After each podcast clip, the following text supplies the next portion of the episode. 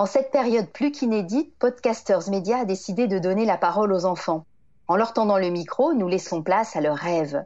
Dans Rêves de petits confinés, l'école, les planètes, la télé, le loup, le président ou les parents, tout est mis en mots par ces enfants dont la parole pétille et apporte une bouffée d'air pur dans un quotidien un peu confiné.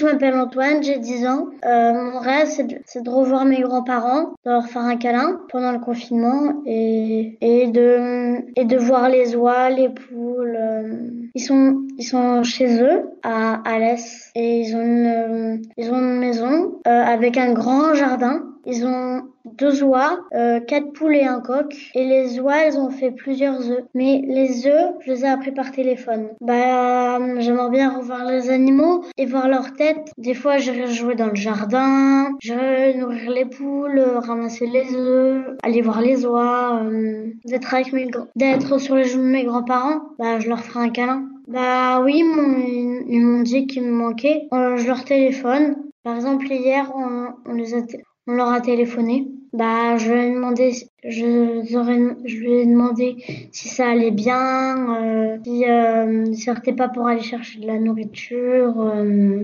voilà. Elle nous elle nous amènerait, amènerait chez euh, chez eux. Je pense qu'elle pourra, elle pourrait cuisiner. Elle peut pas aller dans le jardin, qu'elle est handicapée. Et sinon, quand on rentrera, bah, on la verra tout le temps.